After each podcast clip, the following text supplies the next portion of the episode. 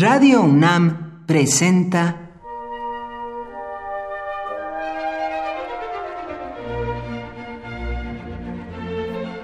Cuaderno de los Espíritus y de las Pinturas por Otto Cázares.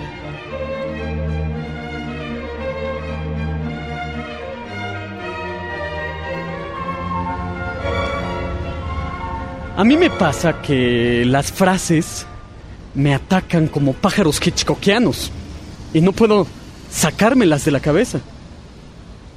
Viene dándome vueltas y vueltas esta frase lapidaria del infierno de Dante. Ahora que ya es tan breve la vigilia de los pocos sentidos que nos quedan. Repito la frase. Ahora que ya es tan breve la vigilia de los pocos sentidos que nos quedan. Esto quiere decir que nuestros sentidos están adormecidos, a pesar de que caminemos por calles populosas. Yo creo que lo que quiere decirnos Dante es que si de nuestros cinco sentidos, cuatro están entumecidos por el sueño, hay que aferrarnos con extremada pasión al sentido que todavía está despierto. Nuestros sentidos pueden amodorrarse con mucha facilidad. Hay que procurarse una adecuada nutrición mental. La inteligencia, al igual que el cuerpo, puede ponerse obesa, puede ponerse flácida y poco ágil. Hay que ejercitarla.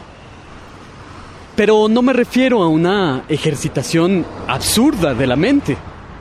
¿De qué sirve alguien que memorice cifras de 20 números? ¿De qué sirve una inteligencia sin conciencia humana de sí misma?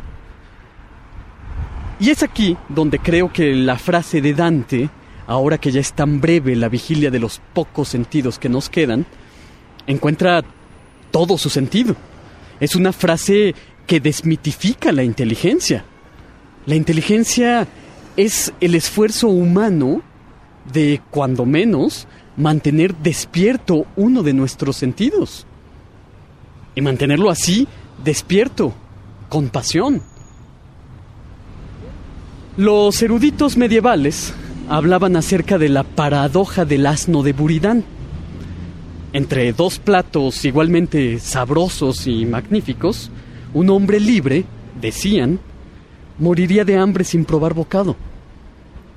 Un hombre libre, pensaban, no se decidiría nunca por ninguno de los dos manjares. Pues bien, yo opino, al contrario de la paradoja del asno de Buridán, que el único sentido que aún nos queda es precisamente la libertad.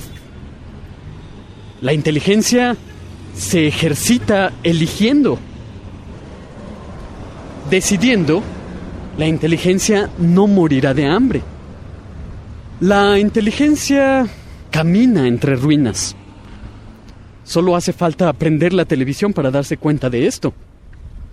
Ahora que ya es tan breve la vigilia de los pocos sentidos que aún nos quedan, hagamos como Erasmo de Rotterdam, quien propuso hacer de la inteligencia, la memoria y la voluntad el sexto, el séptimo y el octavo de los sentidos. Por hoy, Otto Cázares cierra el cuaderno de los espíritus y de las pinturas.